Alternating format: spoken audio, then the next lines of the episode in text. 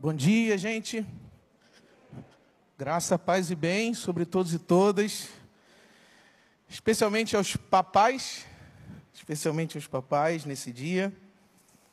Que Deus nos abençoe e nos ajude a atravessar essa jornada da vida, especialmente reconstruindo em nós aquilo que atrapalha a nossa paternidade saudável à luz dos evangelhos, à luz das palavras de Jesus, que a gente tenha muita sabedoria ao reaprender a ser pai diante do evangelho, especialmente no mundo que ensina muitas contradições e paradoxos sobre a nossa posição de homem na sociedade. Então, que Deus te abençoe muito, pai, que Deus te abençoe muito, filho, filha, que haja nesse laço, nesse vínculo, nessa comunhão também muitas experiências de cura, transformação, redenção e, acima de tudo, de amor, que é o que faz o vínculo, né?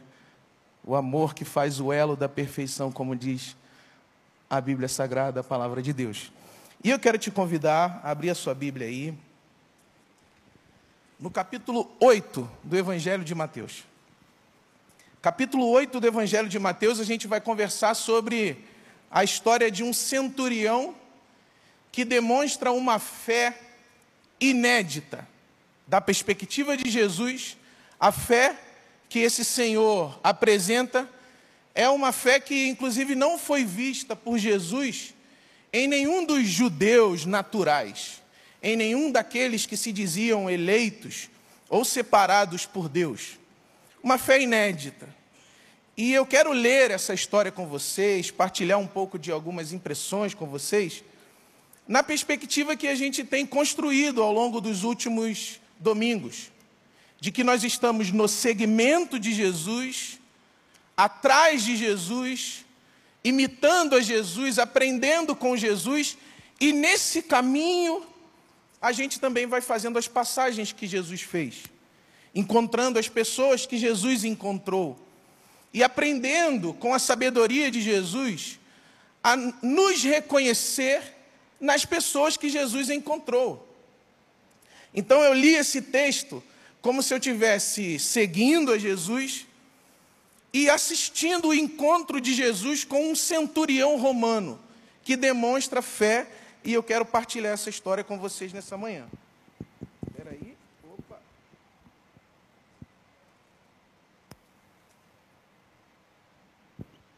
Mateus capítulo 8, eu leio do versículo 5 em diante, que diz assim: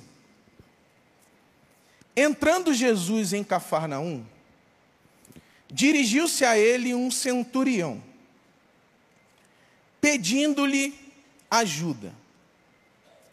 E disse: Senhor, meu servo está em casa, paralítico e em terrível sofrimento. Jesus lhe disse: Eu irei curá-lo. Respondeu o centurião: Senhor, não mereço receber-te debaixo do meu teto, mas dize apenas uma palavra e o meu servo será curado. Pois eu também sou homem, sujeito à autoridade, e com soldados sob o meu comando, digo a um: vá, e ele vai, e a outro: venha, e ele vem. Digo ao meu servo: faça isso, e ele obedece. Ao ouvir isso, Jesus admirou-se e disse aos que seguiam: Digo-lhes a verdade, não encontrei em Israel ninguém com tamanha fé. Eu lhes digo que muitos virão do Oriente e do Ocidente e se sentarão à mesa com Abraão, Isaque e Jacó no reino dos céus. Mas os súditos do reino serão lançados fora nas trevas, onde haverá choro e ranger de dentes.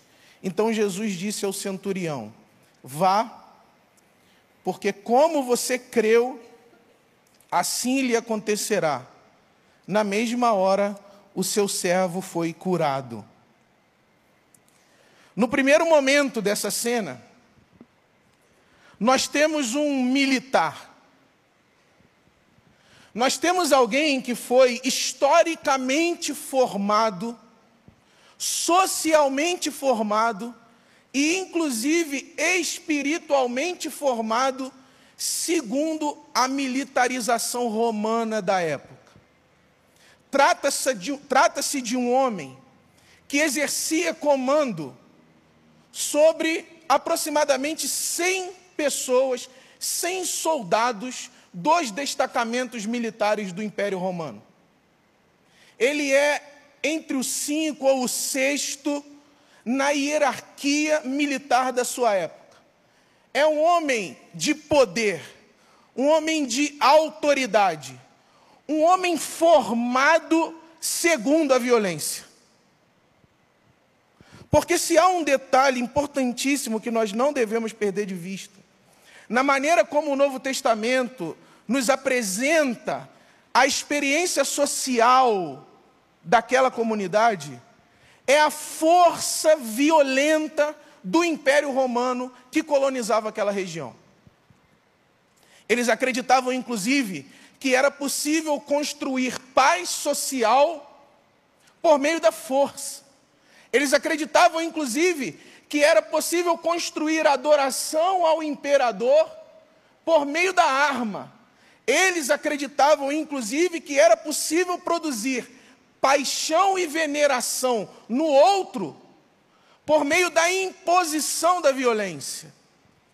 E nós estamos diante de um centurião, que é um agente responsável por reproduzir a violência do Império Romano liderando cem outros homens contra uma população empobrecida, contra uma população colonizada naquela região. Mas há um paradoxo que o Evangelho de Lucas nos revela sobre esse homem. O Evangelho de Lucas fala que esse homem, além de ser centurião, vivia um conflito tão profundo com a sua identidade social que ele era agradável aos judeus. Ele, inclusive, movia financeiramente a sua vida, de modo a, entre aspas, reparar o dano da colonização, construindo sinagogas para a adoração dos judeus. Veja bem, um homem cuja missão é conquistar, dominar, dividir, impor, agredir, está num conflito tão profundo com a sua função social, que numa tentativa de espiar essa contradição, é uma espécie de filantropo aos judeus. Veja, eu, eu te colonizo, eu domino sobre o seu povo, mas eu desenvolvo uma certa lavagem de eu desenvolvo uma certa lavagem de influência, eu desenvolvo uma certa expiação da minha performance de violência, te oferecendo uma sinagoga. E aí o Evangelho de Lucas diz sobre esse homem que ele vai, ele vai ganhando a simpatia da comunidade judaica. Mesmo sendo colonizador, ele vai recebendo um certo reconhecimento da comunidade judaica, porque ele é um filantropo. É mais ou menos assim: eu destruo o meio ambiente, mas eu reverto um percentual significativo das contas da minha empresa para recuperar o meio ambiente. Eu te colonizo, eu te violento, eu te submeto, mas eu te dou alguns presentes que te ajudam a amortecer o peso da minha própria violência. Esse paradoxo é o nosso paradoxo. É o nosso paradoxo, inclusive, como pais. Porque nós somos formados enquanto homem segundo uma imaginação social de que nós somos o domínio, nós somos a autoridade, nós somos a fortaleza, nós somos o pater families, nós somos o soberano do lar, nós somos a força, Nós somos a educação de alguém por meio da imposição. Nós somos a educação de alguém por meio do silenciamento desse alguém. Nós somos a pacificação da nossa casa por meio de gestos, eventualmente não tão amorosos, não tão gentis. Mas nós também somos aquele que sabe disso. Nós somos aquele que é capaz de tomar um distanciamento de si mesmo e dizer: Meu Deus, o que, que eu estou fazendo dentro dessa função social de centurião romano? Como é que eu posso fazer para me descolar dessa função social de, de colonizador romano? Como é que eu posso fazer para me divorciar da minha própria violência? Como é que eu posso fazer para me diferenciar de mim mesmo, já que eu fui formado como centurião romano, agressor, colonizador, mas eu não me reconheço mais nesse lugar? Duas sabedorias aqui. A primeira é que nós somos exatamente essa contradição. Essa história me lembra o meu avô, militar também filho de português. Judeus portugueses fugindo da perseguição católica, chegam em Niterói, no Rio de Janeiro, criam uma pequena comunidade chamada Portugal Pequeno, pouca criatividade. Portugal Pequeno, e ali alguns judeus portugueses criam uma colônia, e o meu avô vem daquele lugar ali, militar vascaíno. A parte boa é vascaíno. Que me influenciou muitíssimo na vida. Inclusive, eu sou muito Vasco por causa dele. E a gente tem uma amizade aí de torcida, viu, irmão? Mas o meu avô jamais foi capaz de derramar qualquer lágrima afetuosa. E eu jamais escutei da boca do meu avô a palavra amor. Por que será? Porque o meu avô não me amava? Ou porque o meu avô não amava o seu próprio filho? Não. Porque há uma masculinidade formada no corpo de um militar português, vascaíno, comedor de bacalhau, segundo a qual ser homem significa ser fortaleza, ser autoridade, ser indiferença. Mas a primeira sabedoria do texto do Evangelho é que, no fundo da nossa aparência de agressividade, de violência, de indiferença, lá no fundo da nossa dureza, lá no fundo da nossa incapacidade de derramar uma lágrima de amor, lá no fundo da nossa impassividade, existe ainda alguém que sonha, que quer que deseja ser reconhecido como um ser humano. E que, porque não consegue dizer isso, não consegue dizer para o filho ou para o neto: me socorre, pelo amor de Deus, me livra da posição de sujeito da violência. Como não consegue dizer começa a demonstrar isso por meio das contradições da própria vida. Eu não consigo dizer eu te amo, mas eu te levo num estádio de futebol para torcer pelo Vasco. Eu não consigo olhar nos seus olhos e dizer, meu neto, eu te quero bem. Mas eu te levo para comer um bacalhau em Portugal pequeno. E aí você que está olhando essa figura de violência, que é também a figura do seu amor, você claramente está diante de uma contradição. Você claramente está diante de alguém que veste a máscara do poder e da autoridade, mas que no fundo é um ser humano desejando existir e ser reconhecido enquanto um existente.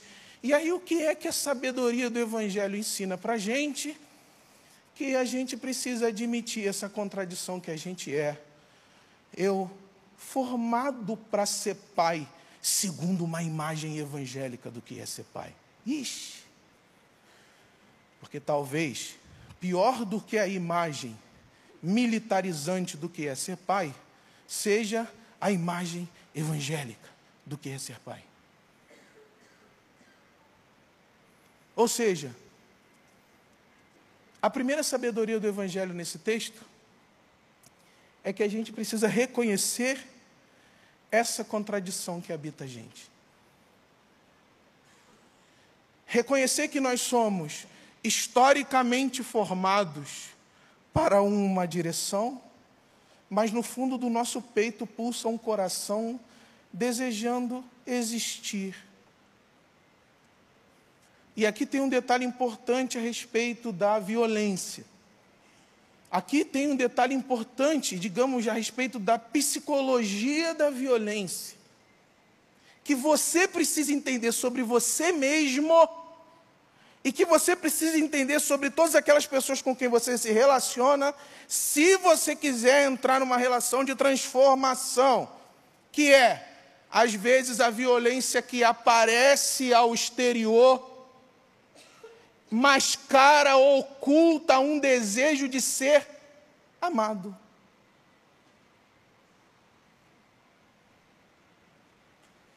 E a violência é essa metodologia daquele fraco que não consegue ser amado de outra maneira e tenta impor o seu modo de vida e ser reconhecido pelo outro por meio da sua violência. Ele não tem muito recurso, ele não tem muito jogo de cintura, nem eu. E aí ele tenta ser identificado como alguém, impondo a si mesmo contra esse alguém. Essa violência que aparece, essa violência que é perceptível para você, com um olhar espiritual a respeito dela, você consegue perceber assim: esse alguém aí está perdido nas suas metodologias. No fundo, ele quer ser um humano, mas ele só consegue aparecer como um militar romano. Mas a questão é: o que é que quebra? O que é que quebra essa contradição nesse homem? a morte. A morte. O limiar da morte. A morte se apresenta a esse homem. A morte com M maiúsculo se apresenta a esse homem. O filho dele está em situação limite. E em situação limite, ele lembra que a autoridade dele, o poder dele, a violência dele, a força dele é incapaz de reverter a precariedade da vida e o anúncio da morte, e ele desaba, ele desespera. Eu passei a minha vida inteira ordenando o mundo. Eu passei a minha vida inteira comandando pessoas e agora eu estou diante da morte do meu filho e eu tenho absolutamente zero recursos para lidar com isso. Duas experiências escancaram essa contradição que a gente é: a morte e a paixão, que, segundo a Bíblia, é mais inflexível que a morte. Existe uma maneira de quebrar toda a masculinidade violenta dentro da qual a gente foi construída. É colocar uma menina dessa para cantar essa música na abertura do culto. Mal cheguei, Léo, no culto. A menina estava cantando aqui. Eu já estava me segurando ali, eu falei, eu tenho que pregar hoje, eu já estou 10 segundos na igreja, já estou desabando. O que está acontecendo nesse sujeito que está desabando 10 segundos vendo a filha cantando? É esse, o que está acontecendo é que dentro dele, esse ser humano que está escondido debaixo de toda essa construção social de masculinidade rude, ele está diante do amor, ele está diante do amor que é mais forte que a morte. E aí ele entra em perplexidade. Aqui, aqui tem uma, uma bifurcação assim, olha, é você entrar em perplexidade diante da sua paixão, você reprimir tudo isso, não deixar a lágrima cair e dizer, eu sou forte. Em nome de Jesus de Nazaré, o Cristo de Deus, Deixa passar no seu corpo a paixão e liberte-se em nome de Jesus dessa posição de centurião romano. Olhe para os seus amores, deixe correr dentro de você o melhor desejo de vida que você tem por essa pessoa e atravesse essa muralha, atravesse essa máscara, atravesse essa formação e deixe o amor te transformar. Porque senão o amor, o outro limite é a morte. O centurião está diante da ameaça da vida do seu próprio filho. Está escrito servo aí na sua Bíblia, mas é filho. Escravo para o Evangelho de Mateus é doulos, servo, escravo, trabalhador. E o termo que está aí no Evangelho de Mateus é filho o desespero de ver alguém que se ama ameaçado. Olha a história que eu vou contar para vocês do meu pai, que também era parecido com meu avô. É, meu pai é parecido um pouquinho com meu avô. Meu avô já está comendo bacalhau na eternidade, mas o meu pai, graças a Deus, está aqui com a gente ainda. Beijo, pai. Nem sei se você está vendo, você deve estar num lugar que nem tem internet, então, beijo.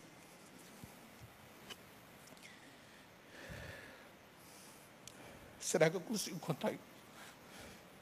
Meu pai também era fortão, durão. Por outras razões, por outras formações, mas fortão, durão. Torcedor do Fluminense. Não gostava muito de bacalhau, gostava muito de carboidrato. Meu pai gostava muito de carboidrato. E um dia, meu pai também falava pouco das emoções. Demonstrava pouco as emoções. Muito fechado, muito introspectivo demonstrando para a gente sempre a sua, a sua capacidade de trabalhar e de produzir a sustentabilidade da casa, mesmo em situações sociais altamente deploráveis, a sua resiliência, a sua capacidade de produzir, produzir, produzir, produzir. Aí, eu fiz uma das cirurgias e por algum efeito que você que é anestesista deve saber, eu, pós-anestesia, cheio de ferro na perna, pensei assim, e devo poder andar. Devo poder andar, devo poder andar. Eu, fui, eu coloquei na minha cabeça. Uma das cirurgias, irmão, que eu fiz, que era, botava um monte de ferro assim em volta, sabe? Uns ferros para fora assim. Hoje eu não consigo nem ver no outro, mas eu passei sete meses com esse trem. E depois da anestesia, eu falei, estou curado, vou levantar, não está sentindo dor nenhuma. Aí imagina o que aconteceu. Tentei levantar aquele monte de ferro. Pronto, isso aí mesmo que você viu. Você já viu Aí essa noite foi o caos. Não tinha remédio que tirava a dor. Não tinha absolutamente nenhum recurso que me tirasse daquela agonia. Daquele limite que é a própria morte. A, a, o corpo apresentando toda a sua precariedade. E a minha mãe era a pessoa que estava sempre ao meu lado, desmaiando quando algum sangue aparecia, mas era sempre ela que estava do meu lado. Desse tamanho aqui, ó. E o meu pai, o centurião romano. Se você der um Google em centurião romano, você vai ver um cara muito mal vestido, fortão assim, meio gordão, igualzão ao meu pai. O centurião romano, ele não aparecia ali naquelas horas. Mas naquele dia ali, que a minha mãe provavelmente não estava aguentando a dor de ver o filho literalmente esfacelado, Foi o meu pai que ficou a noite inteira sussurrando coisas no meu ouvido, dizendo: Eu estou aqui contigo, eu estou aqui contigo, eu estou aqui contigo. Coisas, muitas coisas, que me fizeram passar por aquela terrível noite. O que aconteceu com meu pai aquela noite? A morte, a dor, o sofrimento, extrapolou a sua armadura socialmente construída e ele foi capaz de vir ao meu encontro. Meu irmão querido, em nome do Santo Cristo, primeiro reconheça a contradição que você é, e depois admita mesmo que há limites na sua formação e na sua história com os quais você não sabe lidar. E o que eu faço com isso dos anjos? Pede socorro. Pede socorro, e foi o que esse homem fez. Agora veja bem, ó, acompanha essa ideia comigo, prometo estou terminando.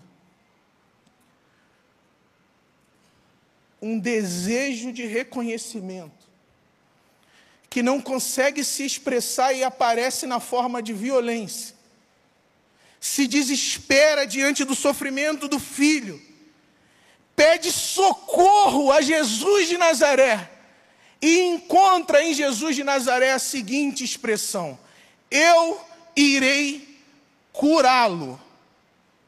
O desejo de reconhecimento, que às vezes se torna violência, encontra o desejo de cura por parte de Jesus, e não apenas o filho desse homem está curado e liberto, mas ele mesmo está curado e liberto da necessidade de parecer forte, quando tudo ao redor está desabando. Nós não precisamos parecer forte para absolutamente ninguém, muito menos para nossas próprias imagens e imaginações. Quando o nosso mundo está desabando, a gente pode chegar diante de Deus e dizer: Deus, socorro, porque eu fui formado de um jeito que eu não consigo lidar com essa realidade.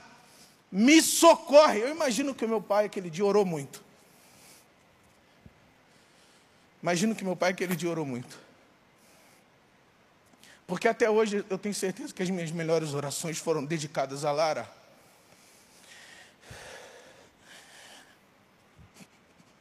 E graças a Deus eu não vi a Lara passar por metade do que meus pais me viram passar.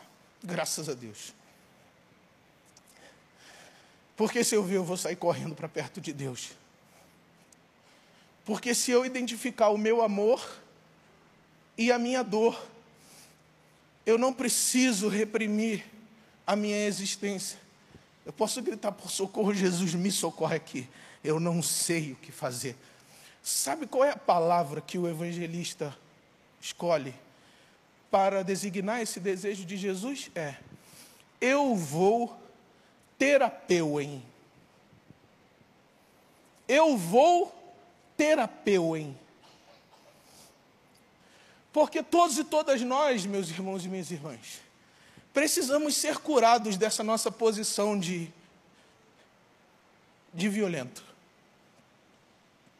Nós precisamos entrar nesse contato terapêutico com Jesus, dentro do qual a gente possa receber a palavra que nos tira de dentro dessa armadura e nos coloca no mundo de novo, capazes de chorar, de amar, de sorrir, de celebrar de ter prazer, de fazer comunhão, de fazer festa, de enxergar o outro. Todos nós vestimos a armadura de centurião e encontramos em Deus um desejo de terapêutica. Porque se por um lado existe um desejo de reconhecimento que às vezes adoece e se transforma em violência, em Jesus nós temos o desejo de cura. Jesus é a manifestação do desejo de cura que há em Deus. Quando Deus olha para o dos anjos que foi formado a ser marido, foi formado a ser pai, de formas estranhas, de formas adoecidas, de formas adoecedoras, ele diz assim para mim: dos anjos, no meu filho, eu tenho um desejo de cura para você. Eu vou curá-lo. Nessa hora, o mundo do centurião desaba mesmo. Ele diz: Como é que pode você querer ir na casa de um centurião romano? Você é o Messias dos judeus.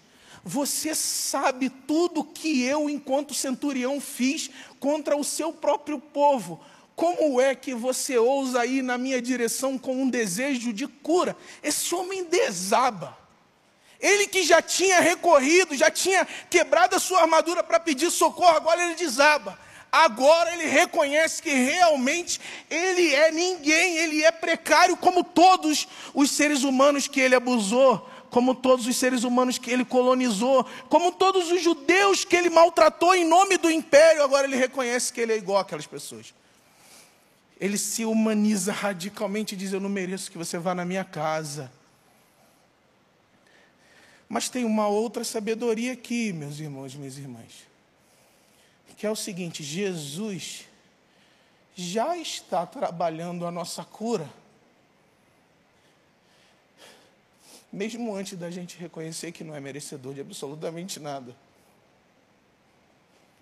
Já há uma manifestação estrondosa da eternidade na nossa direção, de que Deus tem desejo de nos curar. Mesmo que a gente ainda não tenha passado pelo processo de reconhecer, Jesus já está a caminho da nossa casa. Meu irmão, Jesus já está a caminho da sua casa. Jesus já é a manifestação do desejo de Deus em te curar. Ele já está andando na sua direção. Talvez você ainda não tenha se dado conta. Talvez Talvez o desespero diante do sofrimento ainda não tenha aparecido na sua boca. Talvez o desespero de ver alguém que você ama sofrendo não tenha se transformado ainda em palavras. Mas Jesus já conhece a sua vulnerabilidade. Ele já está indo ao seu encontro, ele já foi ao seu encontro. Nesse momento, o evangelista Mateus recupera uma tradição lindíssima em Israel a ideia de que a palavra é remédio. O centurião desabado, ele diz assim: Jesus, eu não sou digno de que o Senhor entre na minha casa. Dize, basta uma palavra. Isso é estrondoso. Basta uma palavra diz duas coisas. Primeiro, o óbvio de que basta uma palavra de Deus a seu respeito para que a cura dessa construção de masculinidade aconteça. Segundo, é que a própria cura é a palavra. Então, irmão, diz. Diz. O único modo, segundo a tradição bíblica, de se quebrar a armadura dessa imagem é dizer. A palavra é aquilo que destrói a armadura. A palavra de Deus é aquilo que vem de fora e destrói a nossa fortaleza. Diz Hebreus que a palavra de Deus ela é penetrante. Por que penetrante? Porque tem um sujeito aqui fechado, ora bolas. Tem um sujeito aqui fechado, minha irmã, vestindo escudos, armaduras, se defendendo da palavra de Deus. Mas Hebreus diz que a palavra de Deus é penetrante. E ela, é, ela vai lá e cura. Veja isso, veja isso. A, a palavra do império é espada assassina. A palavra do império, que é a palavra do imperador, que é a palavra do centurião, é a palavra de morte. E o centurião reconhece isso. Eu falo e eu movo o mundo. Eu dou ordens e pessoas obedecem. Eu digo, vai para lá, vai para lá, me segue aqui, me segue ali. Eu ponho pessoas atrás de mim, Jesus. Eu sei o poder que a palavra tem de ordenar, mas eu tenho usado a palavra, Jesus, para violentar. Por isso que eu não sou digno de que o Senhor entre na minha casa. Todas as ordens que eu dei, Jesus, meu Deus, todas as ordens que eu dei, Jesus, produziram morte, colonização, violência, dor. Mas eu sei que todas as palavras que procedem da sua boca são cura. O centurião aqui, tendo aprendido com os judeus essa sabedoria, ele recupera várias passagens do Antigo Testamento que vão dizer que a palavra de Deus é cura e vida. é cura e vida. Aqui há um conflito entre palavras.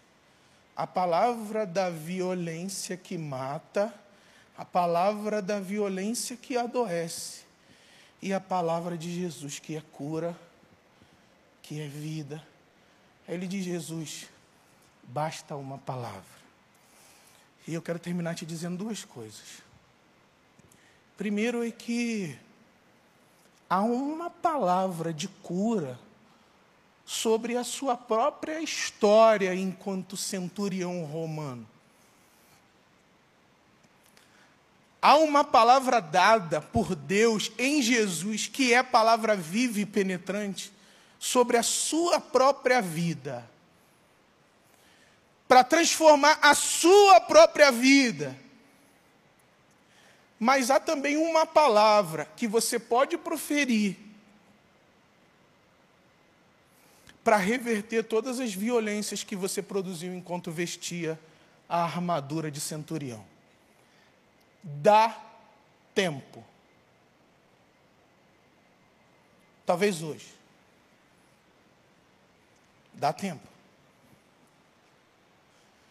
O que Jesus está dizendo para esse centurião é: você acredita que a palavra tem poder para curar? Então por que, que você não sai do seu lugarzinho também? Você que está habituado a dar ordens a cem, por que, que você não sai daí então, fazendo a palavra curar aqueles e aquelas que porventura no caminho da violência você tenha ofendido? Há uma palavra de cura de Deus sobre a sua vida, mas há também uma palavra em você que pode ser cura para alguém que porventura você violentou nesse processo de tentar ser gente e não ter conseguido se expressar na forma mais humanizadora possível. O que Jesus está dizendo é isso: nós podemos falar e curar. Se nós temos poder de ordenar violência, indiferença, ofensa, nós também podemos falar e curar. Então, a minha oração em nome de Jesus é que você saia daqui hoje e fale para a cura. Que você manifeste esse desejo que Jesus manifestou na direção do centurião de falar para curar. Meu irmão, faz uma brutal diferença as palavras que você está engolindo a seco. Não é que faz diferença só para você. É que provavelmente você pode curar alguém em sofrimento falando. Vem cá, minha filha, você perdoa o papai por isso, por isso, por isso. Vem cá, minha filha, papai errou nisso, nisso, nisso. Vem cá, minha filha, o seu trabalho está incrível, está lindo. Parabéns, excelente, maravilhoso. Vem cá, minha filha. Existem outros caminhos que você pode percorrer. Esse caminho aqui não é o melhor caminho, minha filha. Vamos conversar. O que eu acho escandaloso na Bíblia Sagrada é essa ideia de que Deus topa vir e conversar com a gente. Escandaloso. Inclusive tem um profeta que diz assim: vai lá, entra num arrazoado com Deus. Olha que loucura! Entrar no arrazoado com Deus, será que Deus vai conversar comigo? Meu irmão e minha irmã, se o próprio Deus rebaixou-se a ponto de encontrar um centurião para lhe dizer uma palavra de cura, você, meu irmão, vai arrogar a autoridade, o poder, a diferença, para bloquear a capacidade de conversar com os seus e com as suas? Não faz isso não. Você tem tempo, você está me ouvindo aí, agora você tem tempo de vida. Você inclusive tem um recurso chamado Zap. Fala assim, dos anos meu filho está lá no Recife. Meu filho está lá no Canadá. Você tem um recurso chamado WhatsApp. Dá, dá a tua voz, dá o teu tom e fala as coisas que até hoje as fortalezas do seu coração não te permitiram dizer. Cure-se e cure em nome de Jesus. Porque a beleza do Evangelho é saber que assim como a palavra de Deus vem sobre nós e nos cura, as nossas palavras podem ser derramadas sobre o mundo para curar. Jesus querido, nos dê a Sua palavra e cure o nosso coração, Jesus. Jesus querido, no poder do Seu Espírito o Senhor que passeia entre nós, que faz a sua obra entre nós, que conhece aquilo que mora no fundo do nosso coração e nos vê além da violência que a gente é capaz de expressar. O Senhor vê aquele desejo que mora no fundo do nosso coração. Jesus, querido, cure a gente. Nós precisamos sim ser curados. Nós precisamos, Jesus. Nós reconhecemos isso. Nós não somos dignos que o Senhor entre na nossa casa. Nós sabemos tudo que a gente fez com as nossas palavras de violência, indiferença e morte. Nós sabemos. Nós não somos dignos, mas nós precisamos de Ti, Jesus. Nós precisamos de Ti. E tendo nos curado, Jesus, nos dê palavras de cura sobre os nossos amados sobre as nossas amadas. Hoje, hoje, Jesus, nos dê palavras de amor, nos dê palavras de cura. Nós pedimos no Seu nome, Jesus. Nós que somos imensamente gratos pela forma como a Sua palavra nos curou. Nós que somos apaixonados pela Sua palavra, deixe-nos falar, Jesus, por favor. Ajude-nos a falar.